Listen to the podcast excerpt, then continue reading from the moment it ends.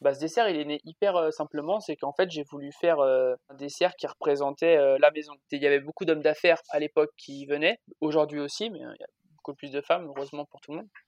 Mais à l'époque, tu sais, c'était ça, ça devenait fumoir. Passé une certaine heure, les gens venaient vraiment prendre, ils fumaient le cigare, prenaient leur café, un petit Dijon, donc cognac ou voilà. Et derrière, ils venaient fumer leur cigare et profiter de ça, voilà, juste, juste à la fin de leur repas. Donc voilà, j'ai voulu représenter ben, un dessert qui pouvait raconter cette histoire-là, tout simplement.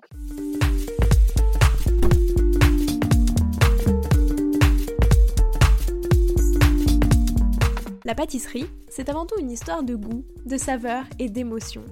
Je suis Léa Reverdy, amatrice et passionnée de pâtisserie. Mon défi, vous emmener avec moi à la découverte de ce qui fait vraiment un bon dessert. L'objectif ultime, trouver la recette parfaite qui fera fondre vos papilles à coup sûr. Vous êtes sur le point d'écouter un nouvel épisode de Papilles. C'est le podcast qui part à la rencontre des meilleurs chefs pâtissiers pour comprendre l'émotion et les saveurs qui les animent au quotidien lorsqu'ils créent leurs desserts d'exception.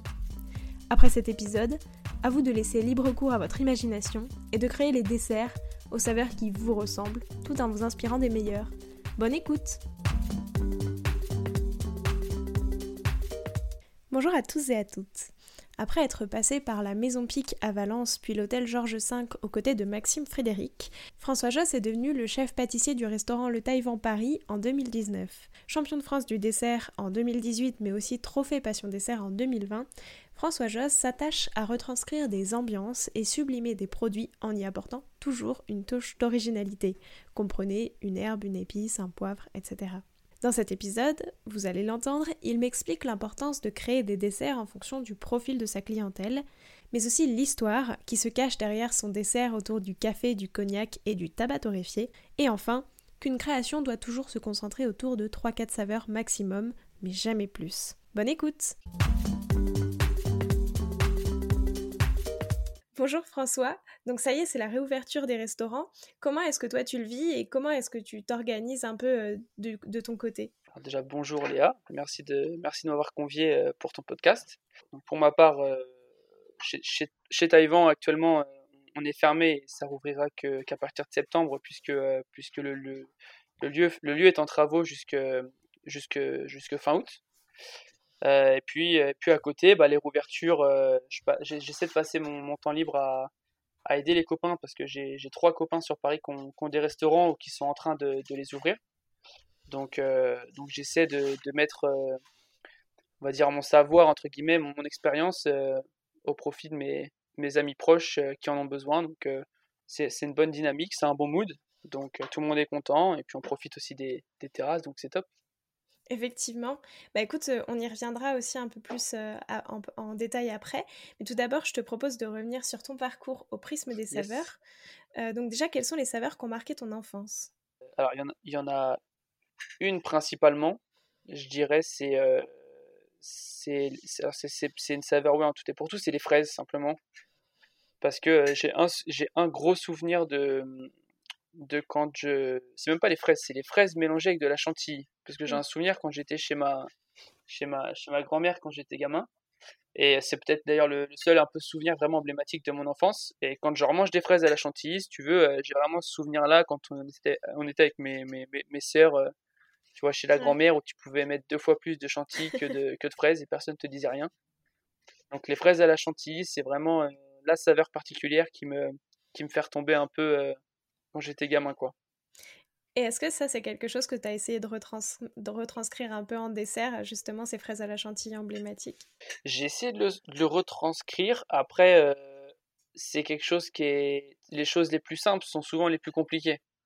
Oui. Donc, euh, donc j'ai pas fait de, de, on va dire, de dessert encore emblématique euh, là-dessus, mais c'est c'est en projet, j'ai un peu fait des ébauches à droite à gauche, donc euh, voilà, après c'est quelque chose qui me tient à cœur, donc le jour où je sortirai, il faudra que ce soit quelque chose de très pointu et, et que ça plaise euh, au plus grand nombre.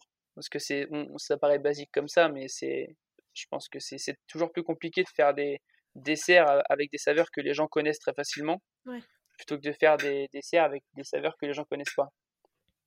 Donc, euh, donc oui, c'est en, en, projet. Après, j'ai jamais fait encore de dessert comme celui-là concrètement, mais, mais ça viendra, ça c'est sûr. Eh ben écoute, hâte de voir ça et hâte de goûter. C'est quoi ton plus beau souvenir gustatif? Mon plus beau souvenir gustatif, c'était un plat de chez Alexandre Couillon, à la Marine, à Noirmoutier, qui a un deux étoiles avec Michelin. Et simplement, c'était un plat autour de, des, des coquillages et des crustacés. tout ça, c'était pris un peu dans une espèce de gelée un peu bouillabaisse. Et tous les petits coquillages étaient déjà tout, tout était bien nickel dans l'assiette. Et c'est vrai que tu mettais une bouchée et il y avait. pourtant, je suis pas très iode, mais ce plat-là, en fait, il m'a, c'était exceptionnel, quoi. Exceptionnel, hyper bien, hyper juste. Tu vois, en, en, iode, hyper juste en, en, sel, en assaisonnement. Donc ça, c'est clairement mon meilleur souvenir. Et avant de le détrôner, celui-là, il y a, y, a du, y a du boulot, je pense. Est-ce qu'il y a une saveur euh, qui t'évoque ton arrivée au Taïwan? La marjolaine, parce que simplement, quand je suis arrivé au Taïwan, euh, alors j'ai voulu, j'ai voulu refaire le, le dessert, la Dame Blanche.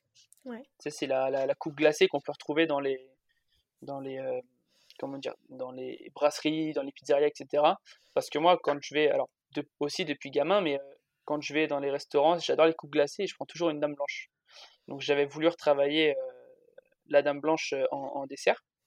Plus, plus tard, c'est devenu un peu la, signature du, restaurant en pâtisserie et c'était euh, très, très, très sympathique. Mais au départ, j'ai voulu retravailler ce dessert et ça, ça rejoint ce que je te disais tout à l'heure c'est de faire un dessert un peu. Euh, qui va séduire le plus grand nombre avec des saveurs que les gens connaissent. Et si tu veux, à l'époque, je travaillais avec David Bizet, qui est maintenant au Peninsula. Et quand je lui ai fait goûter le dessert, il m'avait dit Bah écoute, on avait retravaillé ensemble le dessert avec des, lui avait des conseils hyper pertinents là-dessus. Il m'avait dit, bah, essaye de trouver euh, voilà, quelque chose qui fera euh, l'identité de ce dessert-là, parce qu'il y a du chocolat, il y a de la vanille, donc euh, tout ça c'est une jolie osmose, mais il faut vraiment apporter une identité. Et plus simplement, il y avait des, des échantillons de d'essence naturelle bio dans le Taïwan, chez Taïwan. Et puis bah, j'ai commencé à jouer avec, à faire des assemblages, et puis je suis tombé sur la marjolaine que je connaissais pas. Et j'ai mis quelques gouttes d'essence de marjolaine dans, dans, le dessert, en fait dans le, dans, le, cerclage qui est autour. Et puis voilà, ça a fait le charme du dessert, l'identité et l'originalité en fait. Donc cette, cette odeur-là, elle est très significative pour moi, cette, cette saveur de marjolaine, d'essence de marjolaine, c'est celle qui forcément qui me rappelle le, mon arrivée au Taïwan. Ouais, effectivement. Et c'est quoi les saveurs de ta toute première création? Est-ce que tu t'en souviens? Eh bien écoute, moi j'ai, j'ai, j'ai jamais brûlé d'étape, on va dire, dans, dans ma vie professionnelle avant tout ça. Je sais, j'ai, jamais euh, sauté des postes, euh, j'ai, toujours connu euh, le bas de l'échelle pour aller entre guillemets jusqu'en haut de l'échelle, entre vraiment entre guillemets quoi. Mais si tu veux, ma première création en, à l'état pur, c'était quand j'ai fait le championnat de France du dessert. J'étais sous-chef de Maxime Frédéric au Georges V. Donc, si tu veux, quand on créait, je créais, je, même aujourd'hui, je, je créais jamais tout seul. Je demande des conseils, des avis. Et bien sûr, quand on était avec Maxime, c'est sous-chef, qu'importe euh, le sous-chef ou le poste qu'il occupait, c'était jamais une création solo. On, en parlait, on discutait et on travaillait autour de, des desserts ou des gâteaux qu'on voulait faire. Et c'était vraiment une construction au fil des semaines, au fil des jours.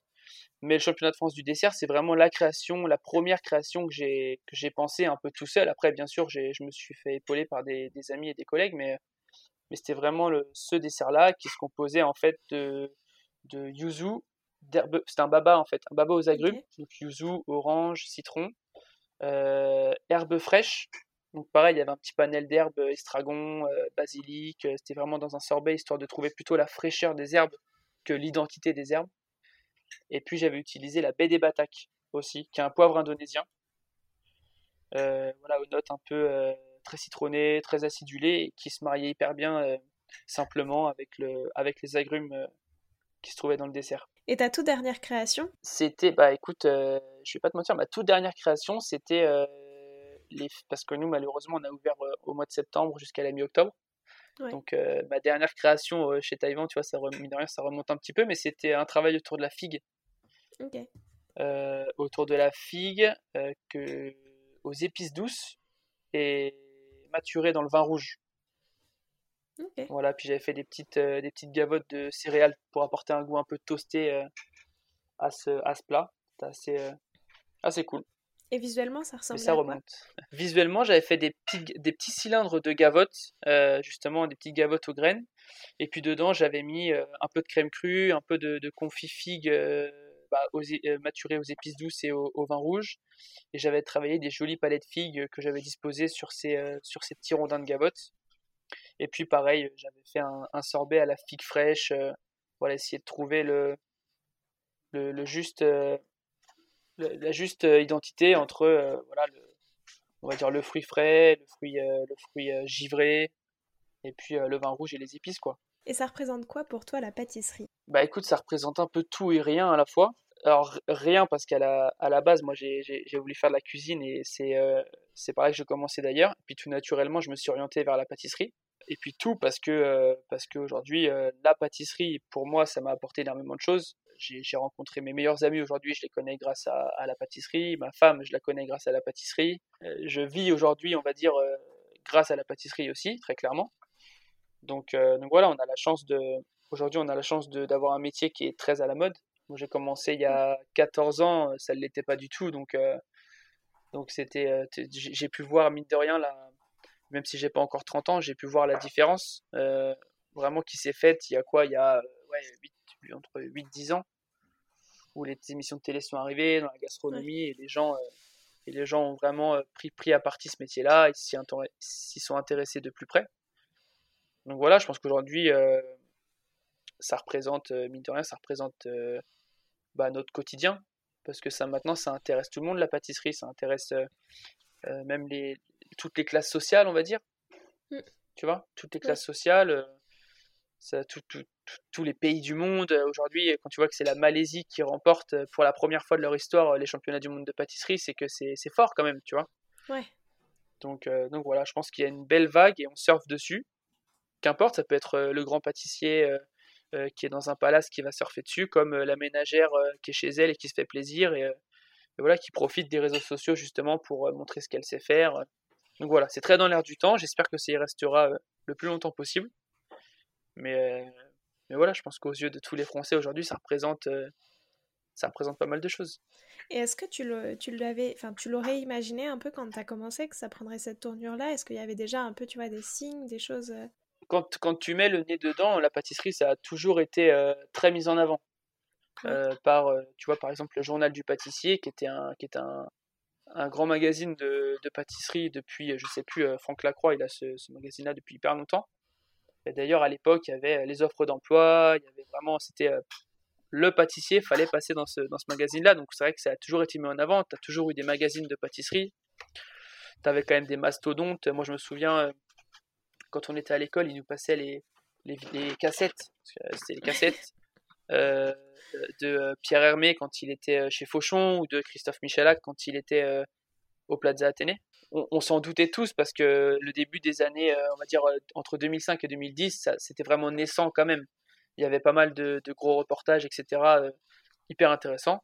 On va dire que ça ça m'étonne pas aujourd'hui. Après, de là à ce que je m'imagine que ça prenne autant d'ampleur, euh, peut-être pas. Après, Instagram, Instagram Oui. y est pour, pour énormément. Donc euh, voilà, pour des fois à bon, euh, à bon escient, des fois à moins, pour que ce soit utilisé euh, correctement ce, ce support. Mais, euh, mais voilà, je pense que ça reste quand même une très bonne chose pour le, pour le milieu, pour le métier.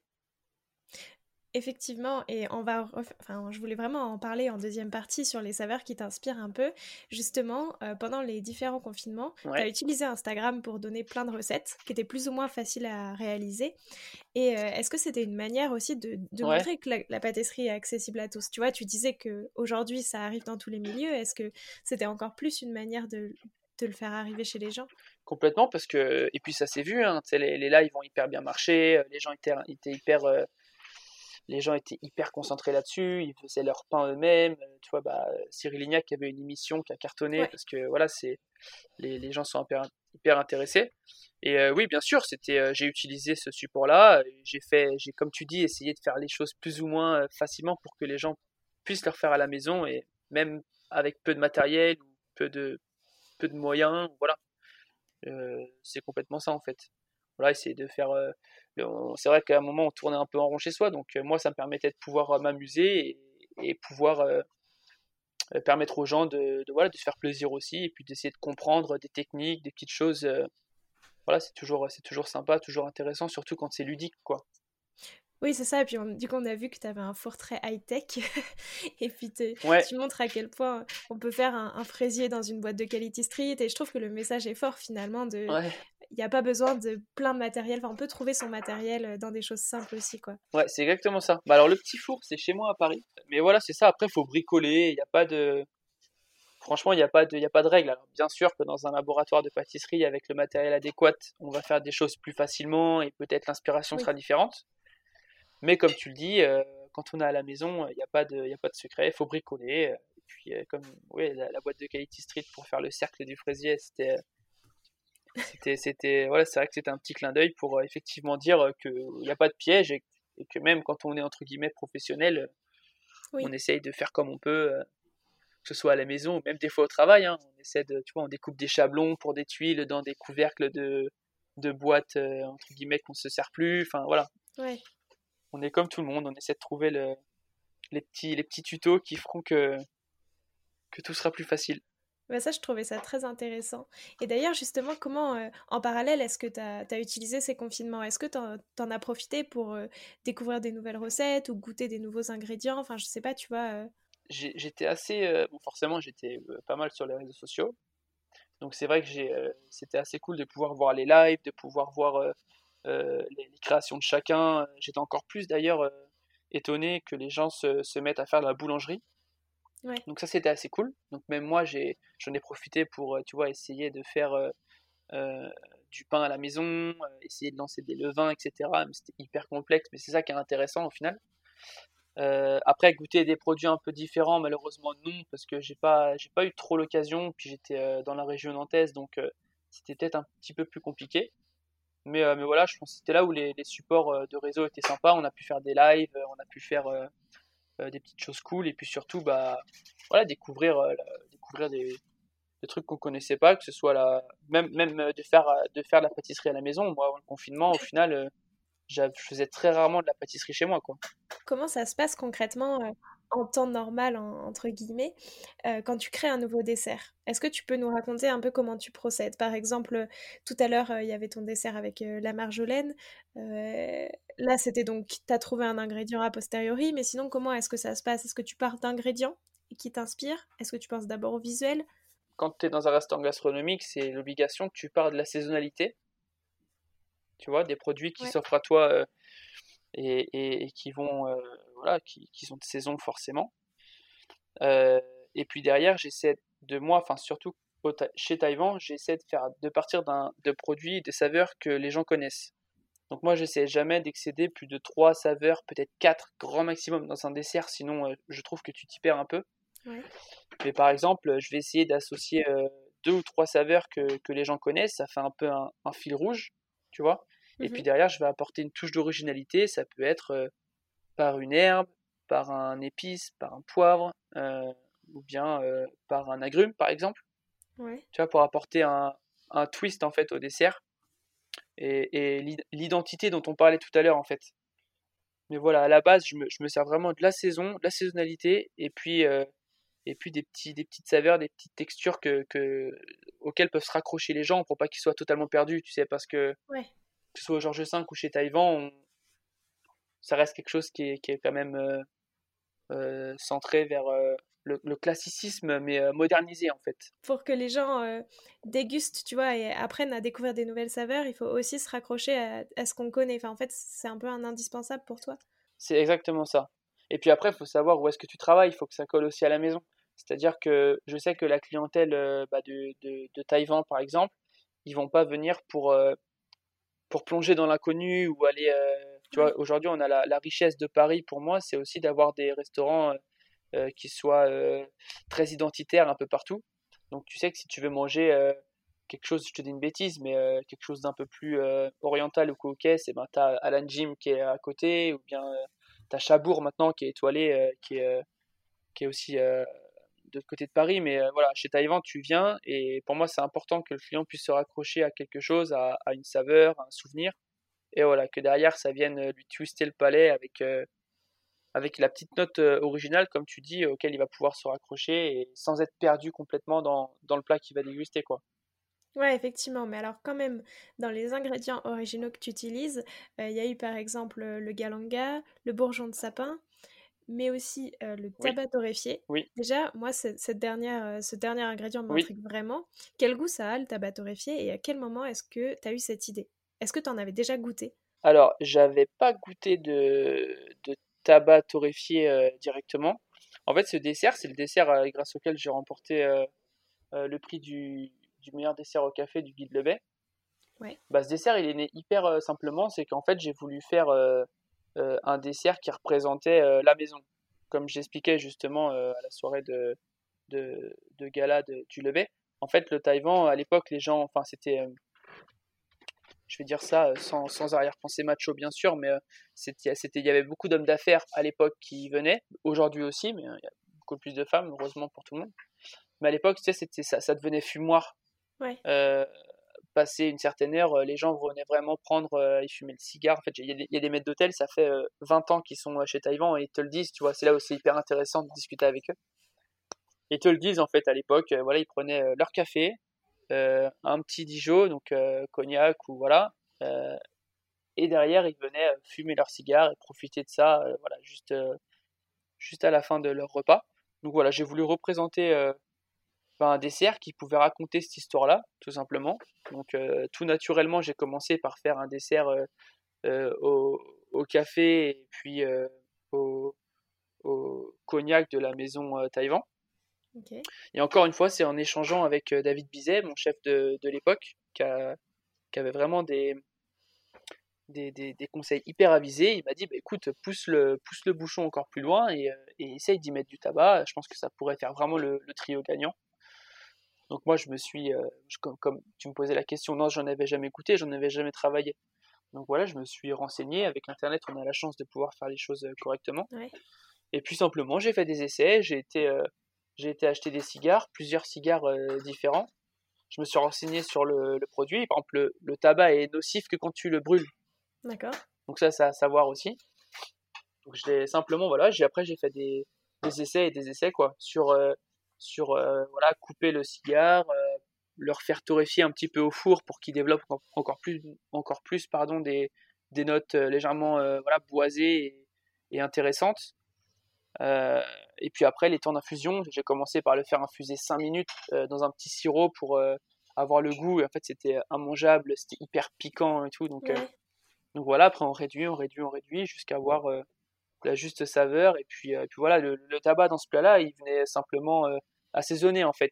Ça avait ce côté un peu poivré qui, bah, voilà, qui venait te, te, piquer mais très légèrement la gorge comme un assaisonnement et, et voilà, t'apporter encore une fois cette petite note originale puisque bon, le cognac, mine de rien, ça, ça reste de l'alcool que tout le monde a plus ou moins goûté. Et puis le café, voilà, pareil, les, les, les gens, les gens s'y retrouvent. Et voilà, comme tu disais, le tabac, ça venait vraiment twister, apporter cette identité que, que l'on recherche à chaque fois dans un dessert. Mais donc, tu es vraiment parti de cigares. Enfin, moi, je pensais que tu es peut-être parti de plants directement, tu vois, et de, feuilles fraîches, mais non, vraiment de, de cigares euh, comme on les trouve dans le commerce. Alors, au départ, euh, j'ai voulu acheter des. Enfin, j'ai voulu trouver euh, par un fournisseur des feuilles de tabac. Comme tu disais, soit fraîches ou soit déjà séchées. Sauf que c'était introuvable. J'ai vraiment j'en ai vraiment pas trouvé. J'ai appelé pas mal de, personnes, mais c'était trop compliqué. Donc peut-être aussi que j'avais que j'avais pas les, les, bons contacts, mais euh, voilà. Donc après, je me suis euh, rabattu sur euh, les cigares. Il y, a une civette juste à côté de mon travail, donc voilà, je suis parti là-bas. Je dis bon, à qu'à cela tienne, je vais essayer le, le, tabac, les cigares que qu'on peut trouver aussi dans n'importe quel dans n'importe quelle civette. Donc voilà, j'ai échangé avec le vendeur qui était assez passionné, je lui ai expliqué, donc ça l'a fait sourire. Et puis bah, il m'en a donné euh, trois ou quatre, et après c'était à moi, suivant, euh, suivant les arômes, de, de, de, jouer avec quoi. Mais non, non, je, suis vraiment parti du coup d'un cigare, euh, un cigare à fumer. Ah, intéressant. Et après, est-ce que c'est quelque chose ça qui, qui t'inspire, enfin tu vois, d'essayer de reproduire des ambiances, des lieux, des choses, c'est quelque chose que tu as déjà refait dans d'autres desserts ou... Alors là, c'était, tu sais, le, chez Taïwan, c'est c'est très identitaire comme maison. Donc c'est peut-être euh, plus facile de faire ça dans une maison comme celle-ci, qui a une histoire, qui a vraiment un, entre guillemets, c'est un patrimoine en fait ce restaurant. Donc c'est plus facile de faire ça là, ou plutôt que dans une autre maison où tu as le plus de choix. Tu vois, par exemple, chez, au Georges V, on avait trois restaurants étoilés, l'Orangerie, le Georges qui était italien, et, euh, et le 5 qui était trois étoiles.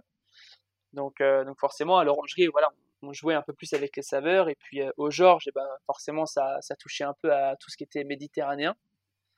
Donc, euh, donc oui, tu vois, on pouvait, on pouvait le retrouver. Euh, on, faisait des desserts avec euh, de la mozzarella. Forcément, on faisait des tiramisu qu'on essayait de faire le plus élégant possible et tu vois le plus parfumé possible. Encore une fois, on a fait des desserts avec de la fête, enfin avec de la, ouais, de la, bah, de la brousse, enfin voilà, du lait, du lait de bufflone. C'était, voilà, je pense qu'il faut que tu t'accroches. Il y a des lieux comme comme ceux-là où c'est plus facile et d'autres où bah c'est plus compliqué et, et tu, tu joues tu joues avec, tu essaies de pallier ça avec autre chose. Effectivement.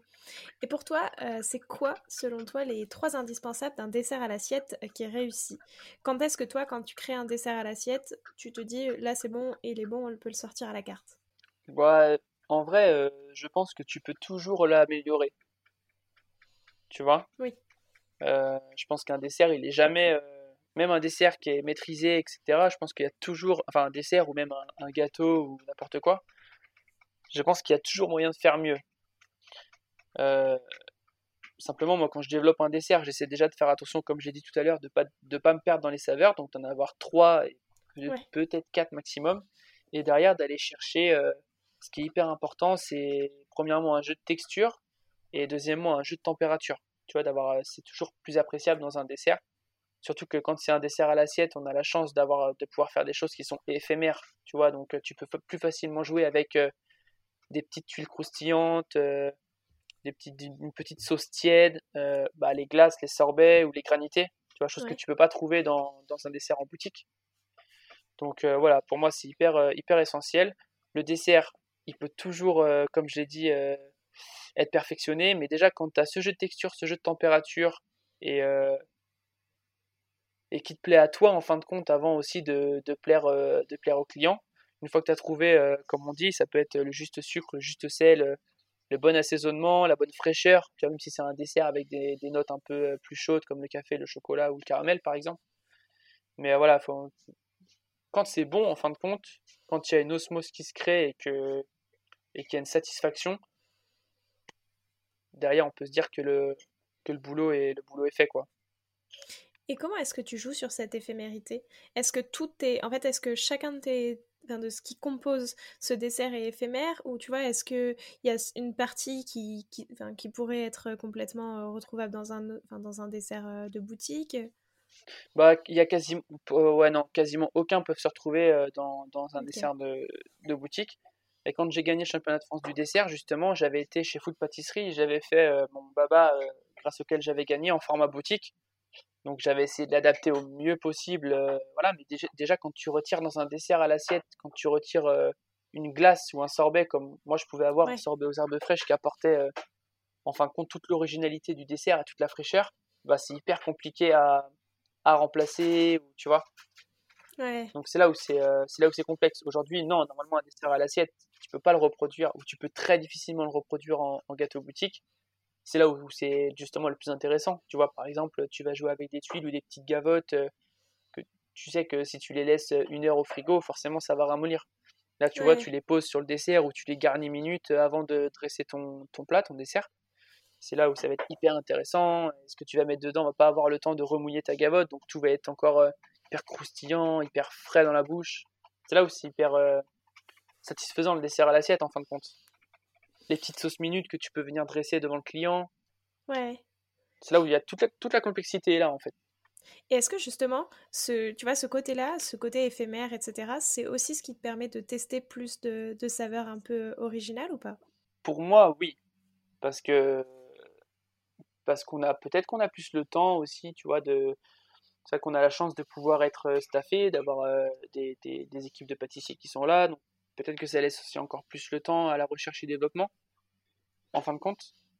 Donc euh, oui, pour moi, pour moi c'est plus facile, effectivement, ouais.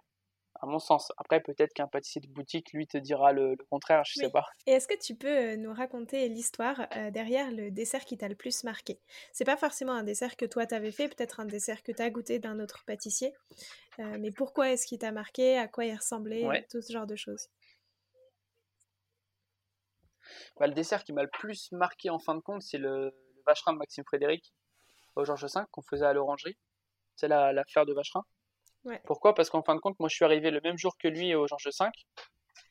Et euh, j'ai encore des photos dans mon, dans mon téléphone de ce dessert-là qu'on avait dressé, dressé, dans les premiers jours. Et en fait, euh, aujourd'hui, on se rend compte que ça, c'était. Enfin, à l'époque, je me souviens, je prenais la photo et j'étais hyper satisfait. Enfin, on se disait, c'est vraiment une belle ébauche et tout. Et en fin de compte, aujourd'hui, quand on regarde la photo, ça ressemble vraiment à un chou-fleur.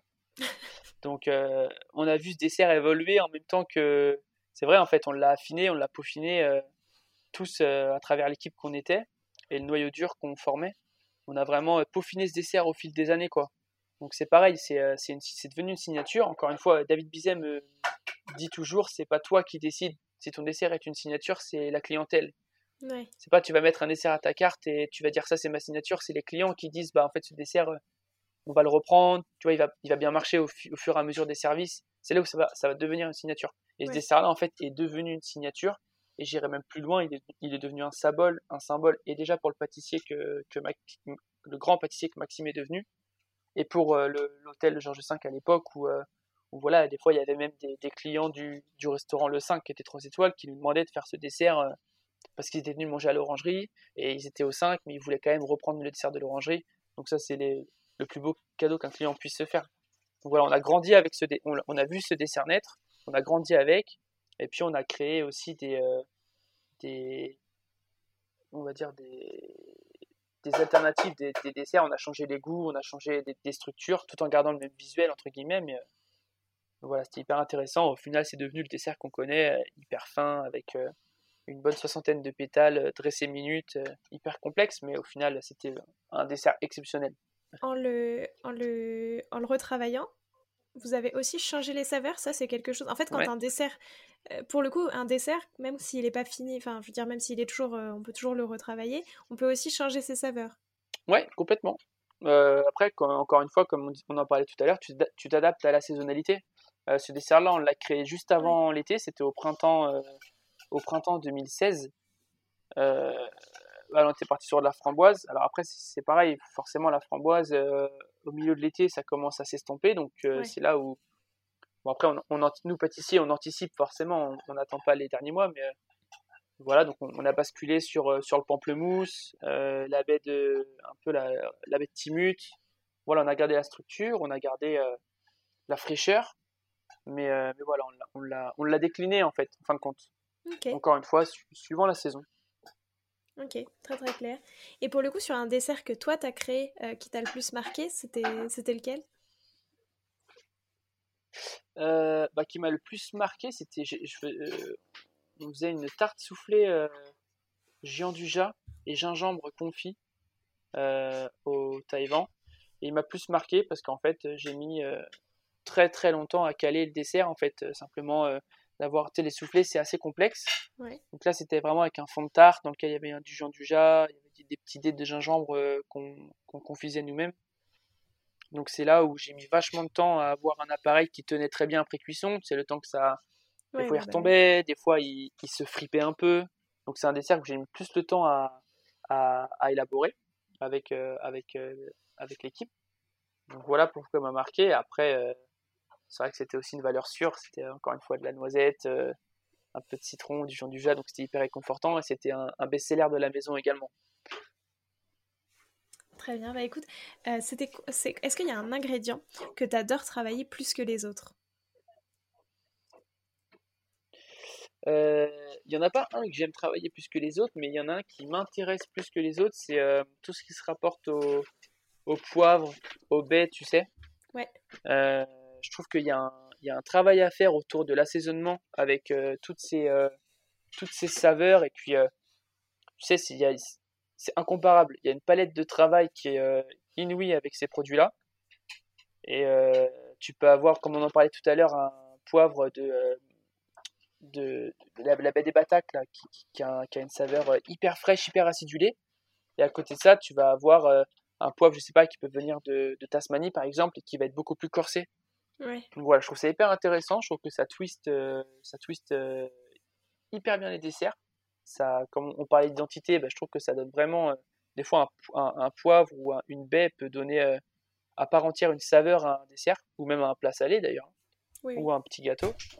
Et je trouve qu'on n'a pas encore fini d'entendre parler de, tout ça, de, de, ce travail-là et du jeu qu'on peut faire avec ces, ces produits-là. Donc c'est vraiment intéressant. Et toi, comment est-ce que tu aimes bien l'utiliser? Est-ce que tu l'utilises plutôt dans, en le faisant infuser, en l'utilisant, enfin pas frais, mais directement comme ça sur le dessert Toujours directement comme ça. Alors, si je le fais, euh, si j'utilise en infusion, c'est vraiment écraser et puis balancer dans un sirop qui va être par exemple euh, pour un baba ou pour peut-être euh, poncher un, biscuit pour un gâteau par exemple. Mais sinon, en, dessert à l'assiette, j'utilise toujours avec un moulin. Tu vois, vraiment le geste du cuisinier, quoi. C'est vraiment venir à la fin. Bah, si tu fais, une, si tu fais une, une, crème par exemple et que tu veux faire une crème, je te dis une bêtise, ça peut être, je sais pas moi, au poivre votre périphérie euh, bah simplement, ça va être toujours plus agréable de faire la crème et venir après, euh, venir avec le moulin à poivre, euh, donner un, quart de tour sur ta crème, parce que les saveurs seront hyper fraîches et elles n'auront auront pas perdu de leur identité, plutôt que de le faire chauffer et de le mettre dans la crème. Ça, ça, perd toujours un peu de la fraîcheur en fait. C'est des produits, encore une fois, qu'on retrouve, voilà, dessert à l'assiette, le geste du cuisinier, un petit coup de moulin à poivre et et voilà, ça développe vraiment toutes les arômes, quoi. Et au contraire, est-ce qu'il y a un ingrédient qui te donne euh, pas mal de fil à retordre, que tu aimes bien quand même travailler, mais qui est toujours plus compliqué à appréhender? J'ai eu du mal avec la Mirabelle. D'accord. J'ai eu du mal avec la Mirabelle. C'est un produit que j'adore à manger comme ça. En plus, c'est agréable. Encore une fois, c'est un produit que tout le monde connaît, que beaucoup de gens apprécient.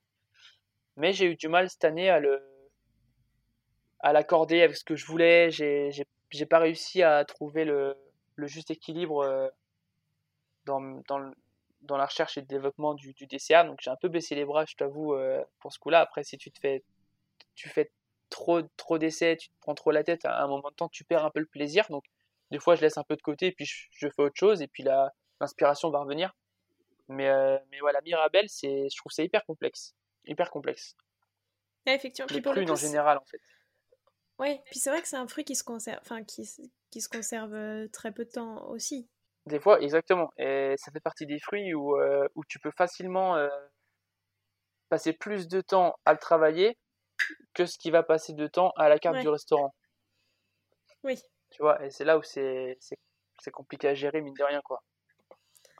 Et ça, dans ces cas-là, comment est-ce que tu fais? Tu, Pour le coup, tu mets au point, là par exemple, admettons, euh, si, tu, si tu mets au point ta recette de Mirabelle, en réalité, tu, tu la mets aussi un peu au point un an avant pour qu'elle puisse sortir l'année d'après en étant bien euh, calée. Oui. Bon, encore une fois, on parlait tout à l'heure de desserts qui se, qui se retravaillent. On disait jamais un dessert, il est vraiment, je te disais tout à l'heure, hein, jamais un dessert est vraiment acquis pour moi. Donc exactement, euh, sur des desserts où il y a des saisonnalités qui sont plus sur des, produits pardon où la saisonnalité est plus courte, euh, c'est juste euh, des fois tu fais un dessert et puis l'année d'après ben tu vas retravailler ce dessert là parce que tu sais qu'il y avait une, belle ébauche et que tu as peut-être manqué un peu de temps pour faire la chose comme tu le voudrais, ou alors bah, tu essaies de prendre le, produit un petit peu plus tôt, quitte à avoir un, produit un peu moins top pour les essais mais bon, tu sais que forcément, quand tu tomberas dans la saison, tu auras des, des, des, fruits qui seront nickel. Mais euh, voilà, il y, a ces, y, a, y, a ces deux, y a ces deux choix-là, ouais, effectivement. Mais c'est toujours plus complexe avec des fruits dont la saisonnalité est courte, euh, ouais, c'est sûr. Et bah pour terminer cette deuxième partie, j'ai une dernière question. Est-ce que tu aurais un conseil à me donner, euh, à moi qui suis pas pâtissière, mais qui aime bien quand même travailler, enfin faire des desserts, et que tu trouves qu'on donne pas assez? Peut-être aussi un, un conseil que tu aurais aimé recevoir quand tu as commencé. Le meilleur conseil que je peux donner aux gens, même à ceux qui font des fois dans des restaurants qui sont un peu plus simples, parce que moi j'adore aller dans les restaurants, des bistrots, les restaurants pas forcément gastro, c'est d'aller à l'essentiel, en fin de compte. Parce que des fois les gens dans, dans la pâtisserie, ils veulent euh, faire euh, toujours plus, et en fin de compte ça marche pas. Alors que si tu faisais des choses plus simples, euh, ça ouvrirait beaucoup plus, beaucoup plus facilement. Des fois, faut pas trop c'est pas grave si en photo euh, c'est moche et que sur le compte Instagram il y aura deux fois moins de likes, c'est pas un problème. Mais je pense qu'il faut surtout aller à l'essentiel et puis euh, penser, euh, bah, penser à toi, ce qui te fait plaisir, ce que tu as envie de manger. et, l'inspiration derrière viendra, viendra automatiquement. Mais vraiment, faire des choses simples quand on commence, c'est le plus, le plus important. Pas se prendre la tête et aller à l'essentiel.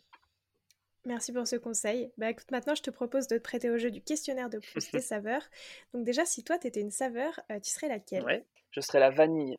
Tu l'imagines comment la pâtisserie de demain? Euh, Encore une fois, on va revenir, on, revient de plus en plus au classique. C'est comme la mode. Tu sais, on, des fois on s'habille comme, euh, comme dans les années 80, la mode elle, revient toujours. Je pense que la pâtisserie c'est pareil. Elle reviendra, forcément ce sera plus des sucrés. Et voilà, aujourd'hui c'est hyper compliqué parce que déjà euh, il y a toujours des, personnes euh, qui, apportent des techniques euh, incroyables qu'on n'a jamais vues, des fois des choses simples mais auxquelles on n'a jamais pensé. Mm. Donc c'est toujours plus compliqué à imaginer parce que pour moi on est déjà parti hyper loin dans, ce métier-là, ce qui est hyper intéressant. Mais voilà, je pense qu'on reviendra au, bon vieux, aux bonnes vieilles bases comme on les aime. C'est quoi ton péché mignon? Mon péché mignon, c'est les Maltesers, tout simplement. Compliqué. Parfait. Est-ce qu'il y a un pâtissier ou une pâtissière avec qui tu aimerais bien créer un dessert à quatre mains? Il y en a beaucoup, déjà. Il y en a même énormément. Oui, bien sûr, tu vas faire un dessert avec Maxime, ça pourrait, euh, ça pourrait être cool, tu vois, ça serait un peu euh, boucler la boucle et rappeler des bons souvenirs avec Maxime Frédéric. Bien qu'on en ait déjà fait pas mal tous les deux, euh, parce qu'on a bossé ensemble. Oui, oui mais une, nouvelle collaboration. Une nouvelle collaboration, ouais, ce serait avec lui quand même. Euh, et donc, si là tout de suite, je te demande d'essayer de créer un nouveau dessert à base de mûre, avec quoi tu l'associes? Qu'est-ce que tu fais? Mûre, bah, je mettrais. Euh, je, je, chercherais la, fraîcheur. Donc, j'irai chercher des herbes, comme je t'ai dit tout à l'heure. Mm. Ça pourrait être par exemple euh, de l'estragon. Et puis, et puis aller chercher peut-être un côté un peu lactique aussi comme une petite panna cotta ou une, crème un peu acide.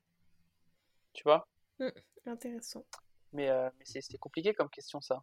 Ah, mais ça, ça me donne envie, en tout cas. Maintenant, j'ai cinq dernières questions. Plutôt printemps ou été? Été, quand même. Il y a plus de saveurs qui t'inspirent en été? Ouais, déjà parce que moi, je suis mon anniversaire, c'est l'été. Et, euh, et, après, ouais, les fruits d'été, euh, quand tu commences à arriver sur les pêches, les abricots, les brugnons, tout ça, c'est il n'y a pas d'équivalence. Tu as toujours, les, as toujours mis de les fraises, euh, les framboises, euh, les, mûres, comme on disait. Pour moi, c'est, à mon sens, la, la, la, meilleure saison. Puis il y a le soleil. C'est vrai. Plutôt viennoiserie ou entremets? Ah, C'est compliqué ça. Allez, je dirais viennoiserie quand même. Pourquoi? Parce que le petit-déj, c'est le. Bah, parce que je trouve que le, petit-déj, c'est mon repas préféré. Et puis, euh, quand c'est bien fait, pour moi, c'est toujours plus complexe de sortir une, belle viennoiserie, bien poussée, euh, hyper savoureuse, croustillante, fondante. Alors qu'un entremets, c'est bien sûr, c'est complexe aussi, mais euh, c'est peut-être un peu plus donné à tout le monde entre guillemets. Une bonne viennoiserie, t'en trouves pas partout, même dans les grandes, dans les grandes euh, enseignes pâtissières, je veux dire. C'est vrai. Plutôt fraise ou rhubarbe? À fraise. Fruits ou chocolat? Chocolat. Et enfin, plutôt pâtisser à la maison ou pâtisser en cuisine de professionnel? Ah non, cuisine de professionnel, de très très loin. Incomparable. bah écoute François, merci beaucoup. Merci beaucoup pour cet échange. Ça m'a fait très plaisir de pouvoir échanger avec toi. C'est moi qui te remercie. À bientôt peut-être. Oui, j'espère. Alors, à vos fourneaux, et on se retrouve la semaine prochaine en compagnie de Jérémy Runel.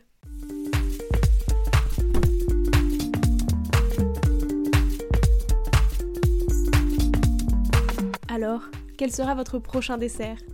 Merci d'avoir écouté cet épisode jusqu'au bout. S'il vous a plu, n'hésitez pas à le partager aux gourmands qui vous entourent.